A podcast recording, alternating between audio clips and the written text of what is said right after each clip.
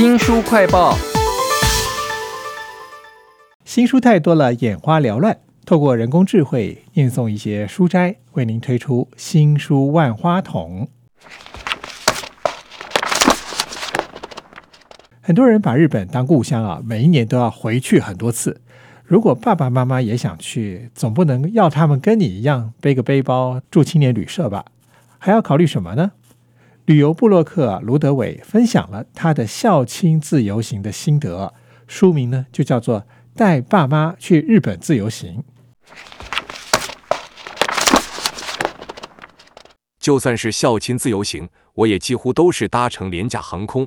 如果是父母一起前往日本，搭廉价航空，单程约二点五至三小时左右的航程已经是极限，再远就要选择传统航空。父母总觉得搭飞机出国好贵，这时细心跟他们说明，廉价航空可以省下不少钱，之后就可以把这些费用花在其他行程上。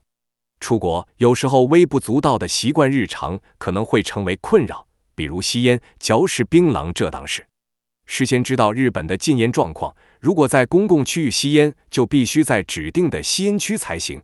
至于槟榔属于植物鲜果实的一种，在日本属于农产品类，携带入境不但会被没收，还可能吃上罚款哦。先了解父母的生活习惯，以行前会议的方式，婉转的让父母接受。出国旅游与在家生活的不同，还能在行前透过分享过去自己的经验，让父母感受到出国确实有学习到风俗民情的一环。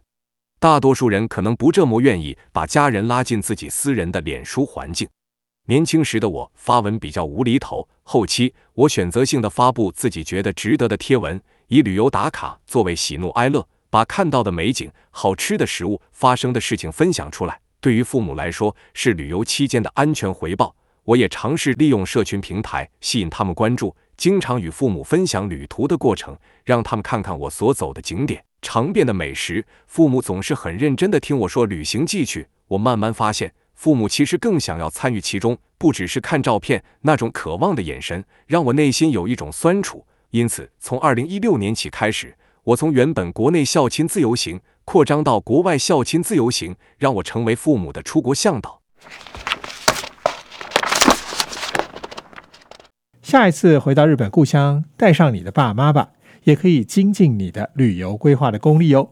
这本书是带爸妈去日本自由行，到球场看球赛，不要只看球员和啦啦队哈，像是新闻当中的新竹棒球场的事件、大巨蛋的争议，都值得我们到球场的时候呢多看几眼。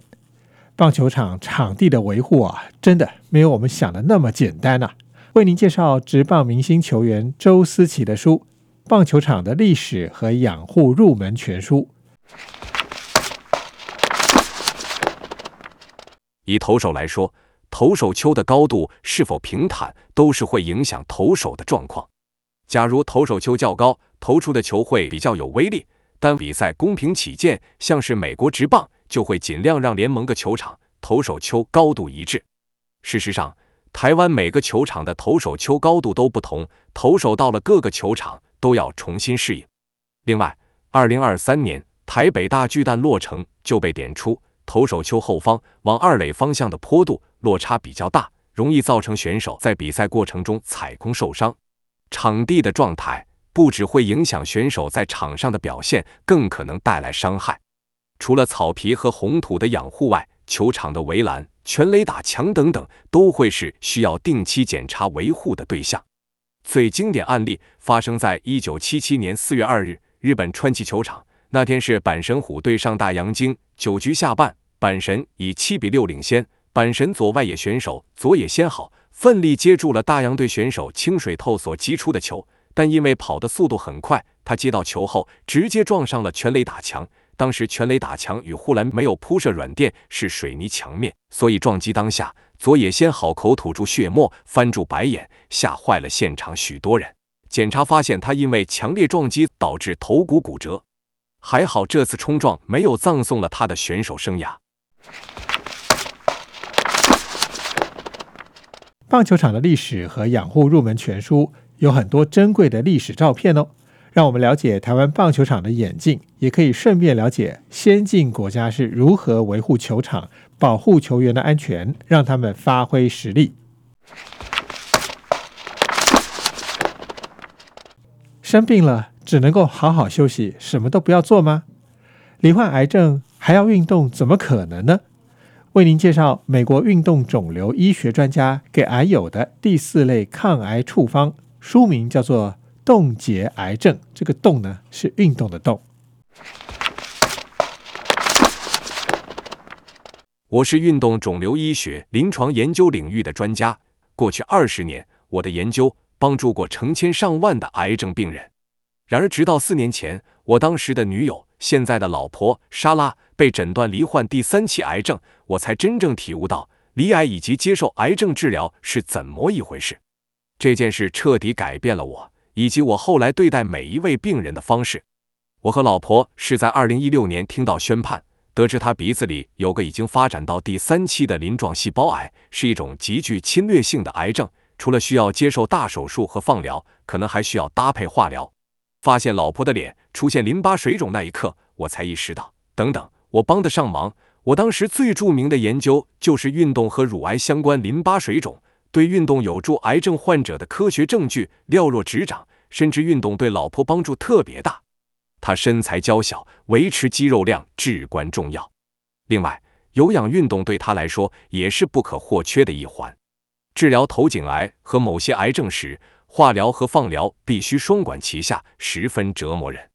然而，老婆顺利走完整个疗程，我们十分肯定规律运动有帮助，规律运动也可以帮助你。你也一定做得到。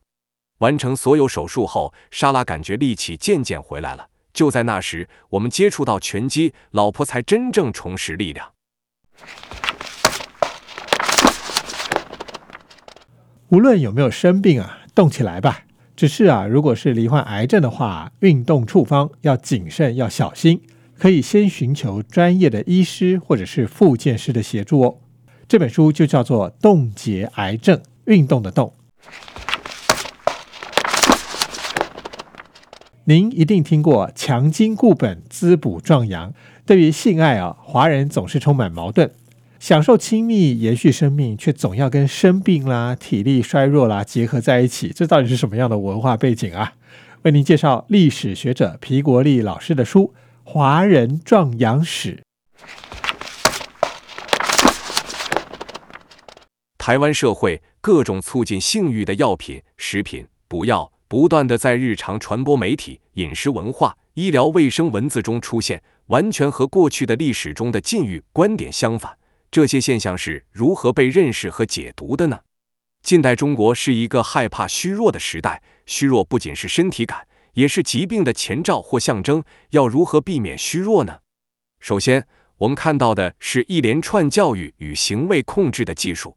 民国初期的生理学教科书就强调要禁欲。所谓生殖器疾病，就是脂肪式过度将导致记忆力、判断力、忍耐力都大减。男子罹患遗精、阳痿，女子罹患子宫发炎等病。